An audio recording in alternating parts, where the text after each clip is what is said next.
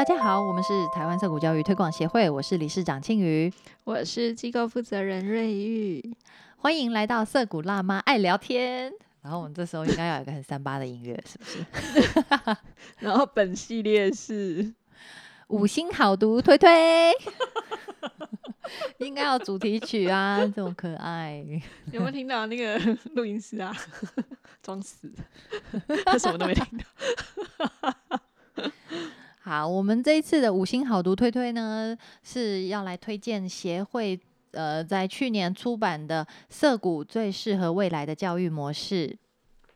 我们上次选了一篇，嗯，由协会呃常务理事博安杰 Angela 小姐写的，呃，涩谷最适合未来的教育模式。哦，涩谷为什么是最适合未来的教育模式？这一篇文章。我们这个系列啊，就是要推荐一些我们觉得很适合涩谷人去阅读的书，然后我们会比较认真的介绍里面的一些章节，假装大家都在帮涩谷背书这样子，然后呢，偷偷塞一些自己对于那个教育体制啊，或者是嗯一些我们觉得很莫名其妙的事。抱怨一下，对，就强塞我们的想法进这些作者们的嘴里，所以我们会超译，会乱讲。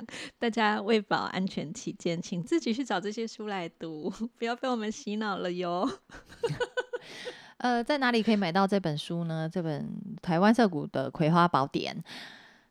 没有办法，书店没有，还是要请你移驾到我们呃协会的网官方网站，或者是在我们的粉砖、脸书粉砖上面，应该有连接吧？好像最近看不见。对我们讯息太多了，请大家搜寻一下，嗯嗯，最适合未来的那个教育模式，嗯，或者是直接丢讯息啊，粉给粉砖也可以，嗯。我们我们呃是独家专卖，没有给别人卖，只有在香港色股是另外一个管道，所以也可以去跟香港色股买。见鬼啦！漂洋过海哦。好的，好。哎，我们上次讲到。为什么涉谷是最适合未来的教育模式？嗯嗯，前面有提到，呃，人类祖先如何教养孩子？对，是因为我们在演化过程中有五种生物驱力：好奇心、意志力、计划力、社交力、游戏力。那我们上次讲了这五种能力，那。嗯，还有为什么我们要去讨论说人类祖先是怎么教养小孩的？就是因为我们在演化的过程中，我们的本能，哦，是有某一种趋向的。那我们按照驱动我们的这个生物本能来学习，会是最快的。那这个呃，这些本能的力量，哈，就是生物驱力，也就是我们刚刚提到的这五种能力：好奇心、意志力、计划力、社交力、游戏力。那要怎么样让孩子能够很充分的发挥这种这些能力呢？最简单讲，就是要打造一个让孩子可以在游戏中学习的环境，他们就能够在里面很安心的去学习。那学习呃游戏这件事情呢，就是学习，就是教育。那这也当然，因为小孩的游戏当然是自己去玩的嘛。所有你帮他制定好的，别人规定他要做的，都不算是游戏哦。吼，所以呢，我们就知道说，教育跟学习是小孩自己的责任，是他自己选择的。那小孩也会很本能的知道这一点。所以，嗯，在涩谷里面，为什么会觉得不需要课程？可是你要让小孩可以安心的玩，就是这样子。嗯，其实游戏就是他们最好的课程。嗯，那游戏很重要的一点呢，是可以不要间断，哦，时间限制，或者是跟他说几点到，你该做另外一件事情了。这其实是会阻碍他们的游戏和工作的。哈，那你可以想象一下，说如果你本来在做一件事，然后突然间有人告诉你说：“好了，现在开始去玩十二分钟。”哦，好烦呢！或者是跟你说，你在这一个半小时以内要拉到一大笔生意，马上那个 压力来了，然后对那个内分泌就失调。或者是说下个礼拜一以前，你要开发出一种新的电脑语言，呃，你应该会觉得这个很困难。但是传说中，不是有人因为这种压力，然后就在很短的时间内激发出他的创意，解决了方案。哦，这个是灵光乍现的时刻啦，嗯，这一生难得。对，不是 每天一整年，每一每无时无刻都可以这样做的吼。这不是例行日常的事情，所以在涉谷模式里面其实是没有时间限制的。我们不用一直帮小孩去倒数计时，快一点，我数到三，不用这样子。那小孩可以去选择他自己要做的事情，然后专注在这件事上，直到他完成他满意为止。那当然他会知道说，啊，五点我们这边要关门，要要要回家了。这个是 OK 的哈，可是我们不需要去规定他说你一个小时做这件事，休息十分钟之后再回来做另外那一件事。啊，我们也知道说，如果你很专心的在想一件事情或是做一件事情，然后有人去中断你的时候，一旦这件事情中断了，你要重新再回到那个状态，哇，有的时候要花很多时间。所以我每天上班都会会先花两个小时 划手机、逛网络、吃点心，才开始工作。我我我，其实我们都是这样子啊，看起来没什么效率，可是其实这些停顿的时间，这些看起来在拉拉舌的时间呢，我们的大脑仍然是一直不断在学习跟运作耶。嗯，对，其实我们每天都有无数的想法跟资讯在我们的脑袋里出现。那所以你你以为你你觉得你空下来了，或者是你看着孩子好像在那边鬼混，实其实其实我们都是不停的在学习，不停的在呃潜意识跟呃在有意识跟无意识中不停的在整理我们的内在，然后产生新的讯息，消化旧的讯息。好。那把游戏当做学习的管道呢？还有一个很重要的条件是你必须要能够拥有并且使用真实的工具，这样你才会得到真实的结果。就譬如说，如果你是一个科学家，然后有人告诉你说这个化学原料很危险，所以你用这个黄色的水跟蓝色的水去 做实验就好了，笑死不会爆炸人。好烂。嗯所以小孩会需要真实的工具哈、包括手机、电脑，嗯，还还有各种你觉得 小孩用可能会发生危险、会受伤的东西。是的，剪刀、小刀、胶带，嗯，胶带台、菜刀、剪剪贴贴、钉子、锤子。嗯，好，那还有一种真实呢，是嗯、社群的真实。好，譬如在社谷里面，我们会让小孩去开会，然后去有法庭制度，因为我们就生活在一个民主的社会里。那让小孩子实际参与民主社会是怎么运作的，比起让他们在背那个课本里面，我们有五权分公民与道德课本吗？对对，哦，痛苦。其实我们小时候都读过，可是你没有真实的去运作过，你是完全读不懂这是什么鬼东西。而且我当我满二十岁的时候，我还是不知嗯道我要投什么投票。哦，真的，对啊，有道理。嗯，对，那法庭也是一样，我们是怎么样公平的去裁决这些争议的呢？啊，我们也不是依据一个有权威的大人去说你对你错，然后所以要罚你什么，那也不是用管理的想象去维护秩序为目的，我们是在一个呃为了解决彼此之间的争端所建立起来的机制里面。那针对发生了什么事情，发生了什么问题来讨论，那跟我们的同伴们去协商出一个怎样叫做公平，怎样叫做正义的做法。好，那当然小孩的争执通常是不会太严重，而且是蛮切身相关的。那这就是练习哦，也就是游戏。可是是很真实的游戏，所以小孩可以用这种和自己切身相关的经验作为出发点来累积。那进入社会之后，他其实就可以很快速的理解到，呃，他本来就在操作的这一切，然后进入成人世界。好，接下来这一小段呢，就谈到了混龄的力量。在涩谷有一个很大的特点，就是你可以看到从呃台湾以台湾涩谷来讲啦，从最小有六岁的孩子，然后一直到涩谷的职员细打归回。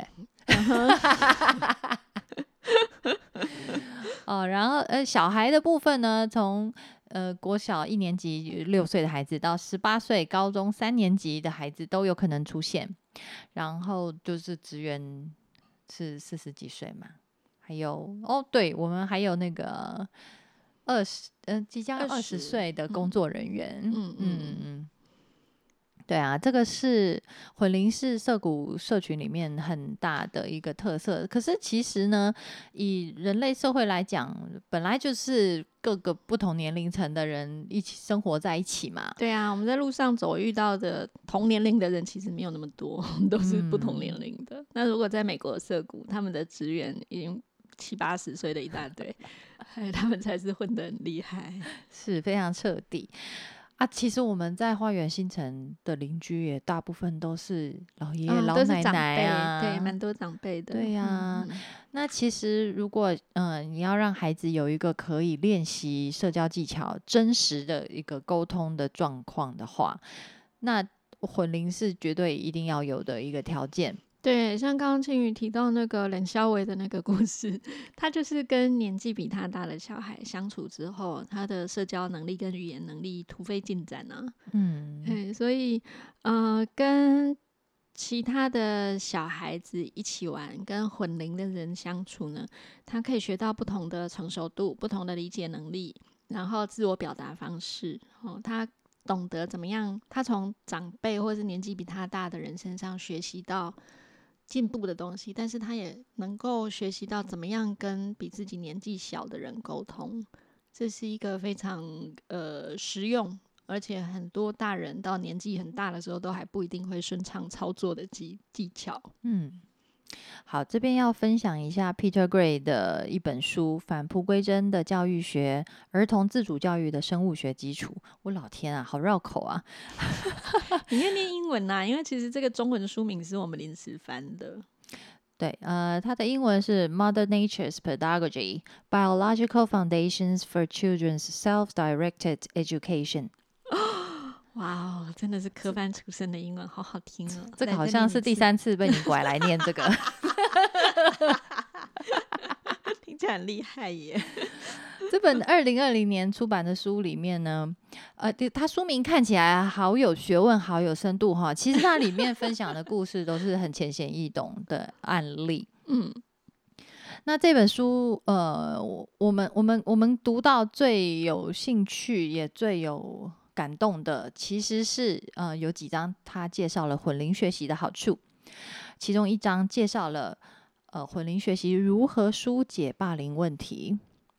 那 Peter Gray 在这一章里面谈到，我们这个物种，人类这个物种，在照顾、同理婴儿和幼儿方面有着强大的本能，这跟婴儿甫出生便会向他人发出求援讯号的本能是一体两面。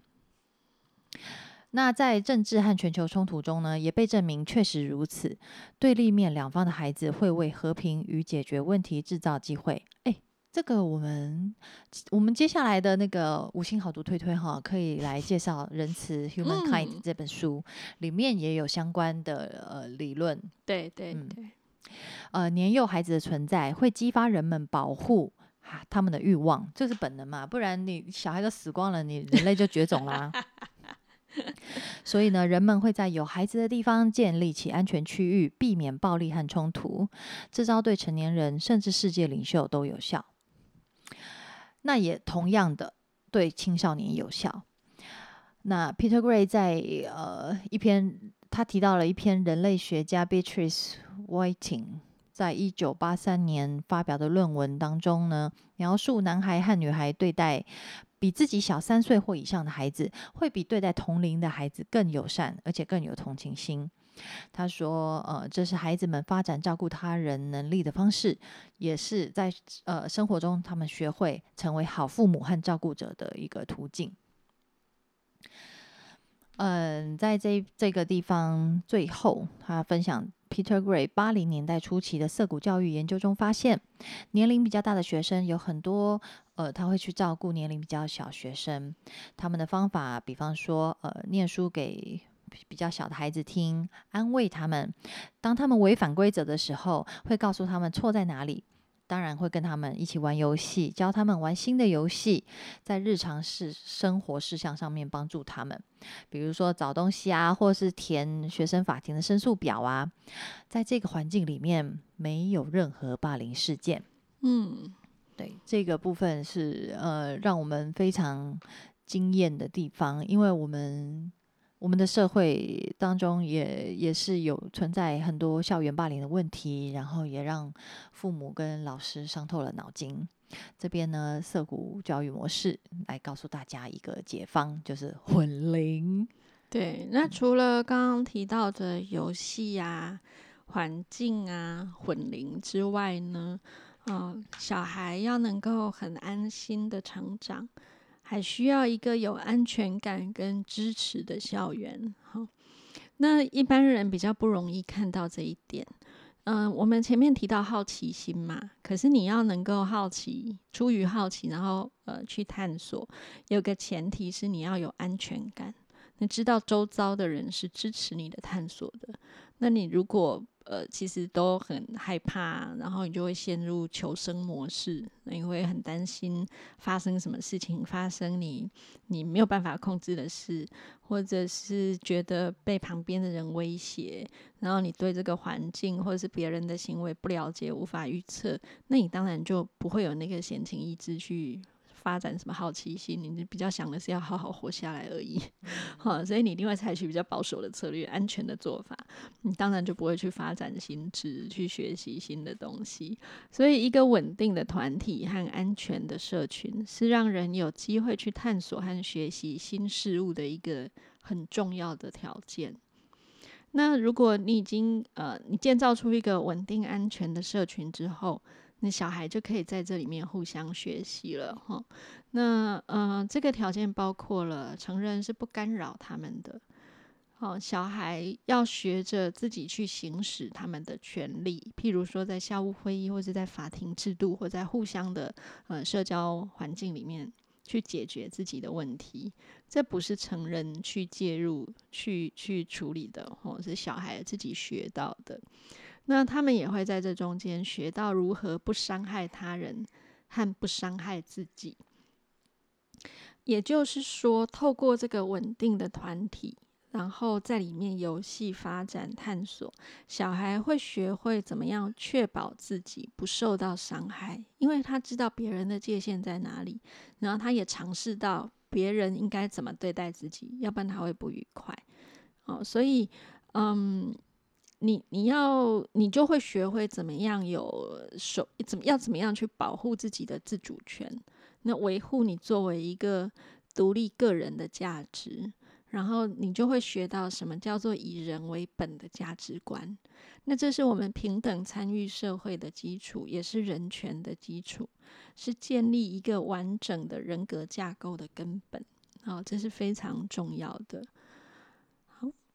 那这里当然，啊，这在 Peter Gray 的书里面有提过哈，游戏跟工作最重要的区别在哪里呢？好，有些人工作乍看之下有点像，你都花都你都可以花很多时间在上面，然后你可能也都可以学到东西，然后都可以帮助你去发展成为一个更更厉害的人，更完整的人，然后也可以创造一些很棒的新的东西出来。可是，其实两者之间的主要区别就在于，工作不是自愿的，游戏是自愿的。所以，如果你是一个很你很自愿的去做某一个工作，心甘情愿，没有任何的不愉快啊，不是说我一定要吃饱饭，所以我只好去工作；也不是说我为了要交换什么条件，所以我去做这个工作，而是你开开心心的去做这个工作。那这个工作对你来说，其实就跟游戏没有两样。哦，然后游戏同时也是一个你可以随时离开的活动，不会造成任何人的伤害。这里面是有很大的自由度的，所以如果你的工作是这样子，哇，恭喜你，你找到一个非常好的工作。好，那自由除了在这个游戏本身之外，也包括你身边周遭的人。啊，你跟你的伙伴、你的玩伴都是可以有随时离开的自由，那就叫做游戏。好，所以如果你想跟这些人可以开开心心的一起工作、一起玩，那你就要想办法让他们也是心甘情愿留下来的。好，规则要公平，态度要友善，然后要平等的对待他们。他们不是被你支配的，哦，要不然他们不开心就会离开了。好，所以你的社交手腕要很好，你要学会怎么样解决纠纷，让事件还有工作游戏中的每一个人都觉得很满意。啊，这都是非常不容易的。所以在涩谷里面，光是游戏就可以玩，就可以发展出这么多的能力。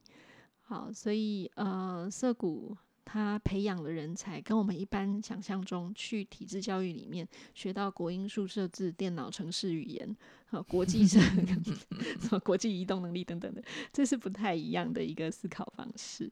好，那呃，所以综上所述，涩谷模式是怎么样培养未来人才的呢？就是让他们一直玩，一直玩 啊，不是啦。呃，他们在呃许多涩谷的毕业生在谈到他们接受涩谷教育的时候呢，都发展出卓越的人际交往能力，使他们一生受益。所以其实他们也很清楚这样子的环境，然后他们的确是有培养出对他们来说非常重要的能力，而不是虚掷光阴。因为他们如果在涩谷从最小待到最大，可以待十几年，哎，嗯嗯。那嗯，无论从事哪个领域的工作呢，都可以跟各式各样的人沟通，与他人合作。这个对他们来说是他们的职业生涯里面最重要的技能之一。这边想要分享一下，嗯，涩谷学校的毕业生，他们通常都是很具有创业精神和主导能力。也也知道说自己有多热爱自己正在从事的工作，光是这一点 就可以打趴我们百分之九十五，有吧？百分之九十五的人吧，大概我觉得我们的身边真正热爱工作的大概百分之五。还不知道有没有呢？其实热爱自己正在从事的工作，跟所谓的工作狂是不太一样的哦。嗯，因为因为我自己也经历过工作狂的状态，而且有很多创伤留下来，现在我们都可以感觉得到。好，不要这样子。有，我们有好好照顾你。谢谢，谢谢。欢迎派达卫士。嗯。呃，社谷毕业生啊，他们这种热爱工作的感受，哈，他们里面调查起来有超过一半的人说，他们最享受工作的是为他人服务。哇塞，怎么那么感人啊？然后其次是乐趣、有挑战性和意义，还有有自主权。好，所以他们成为一个工作狂，或者是热爱工作，并不是因为他们从中可以赚到很多的薪水，或者是可以做呃自己想做的事。那当然，做自己想做的事也是一个自主权的意思啦。可是最重要的是，他们觉得为他人服务是最有意义、最享受的。嗯 真是该怎么说，就靠你们了。他们会自然而然的成为一个人类社会的好公民。嗯，太奥妙了，时时为群体的公益着想。对，怎么会这样呢？这是很珍贵的品质啊。对，嗯，可是这种事情真的不是你一直去跟他说你要为别人着想。哦，没有办法，不是这样子教出来的。对，他们是在环境里面，呃，默默的就被植入了这个城市。那除了工作之外，有很多小孩，呃，也可以上大学。哈，那我们想说，哎，涩谷学校又没有课程，他们根本就没有上过什么。什么国营宿舍之类他们是怎么上大学的呢？那很多毕业生从社谷毕业之后，他们并没有立刻就去上大学，有些人会先工作，然后才去上大学。那有一些人是因为想透过大学进一步来了解，或者是增强他们所要从事的事业。那也有人上了大学之后休学或是中辍哈，因为他们觉得他在上大学之前好像没有先弄清楚自己的目标，所以有点浪费钱或浪费时间。那不如直接进入职场哦，更直接的追求自己的兴趣和喜好。然后当然有一些社谷毕业生上大学是为了学习，是很有乐趣的。啊，甚至啊，有人就直接说，他上大学是因为了解到大学课程的内容跟自己的兴趣刚好是相符的。好，这跟我们台湾的小孩毕业之后，呃，就理所当然上大学啊，这不是不用思考的事情吗？是很不一样的。对他们会做非常多的思索。嗯嗯，那涩谷毕业生是可以适应大学的哦，哈，因为我们都会想说啊，他那么自由，那再来怎么可能进入什么体制嘛？对啊，他们有办法自律吗？对，那的确是大多数的学生都也会这样以为，说我我是不是没有办法适应大学呢？然后也做了很多心理建设跟准备。可是事实上，他们渐渐就发现说，原来他们在念涩谷的时候已经做好大学生活的准备了。他们不只是做好进入职场的准备，进入社会的准备，也做好了进入大学的准备。甚至当其他的大学同学还在挣扎摸索的时候，他们已经拥有独立和时间管理的能力了。然后反而嫌他们其他的大学同学有一点不成熟，没有方向，中二，对，或者上大学还中二，对，或者是对学习态度很松散，这让他们对大学经验不太满意的，主要是这一点。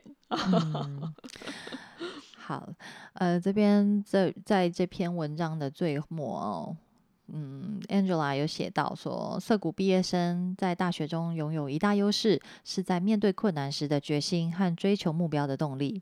涩谷学生在学术环境中的强项在于他们懂得变通，因为他们具备发现问题和解决潜在问题的能力，并且呢，可以将解决方案运用于克服挑战，成功实现目标。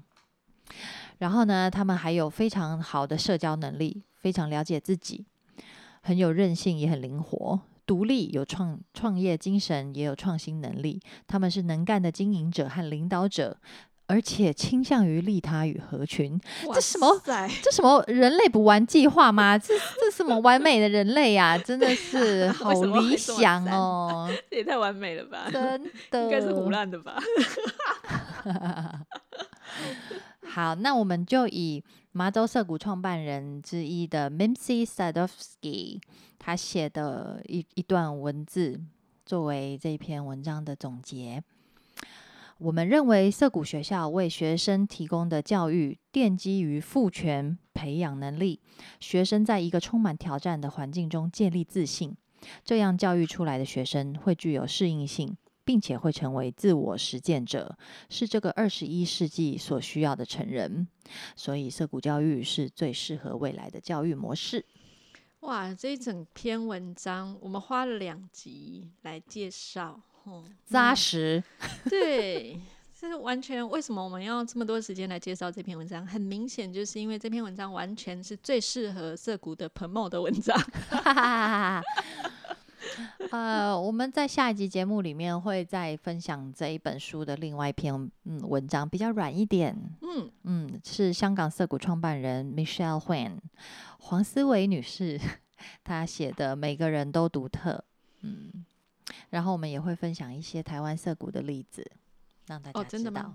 对呀，为什么每个人都独特呢？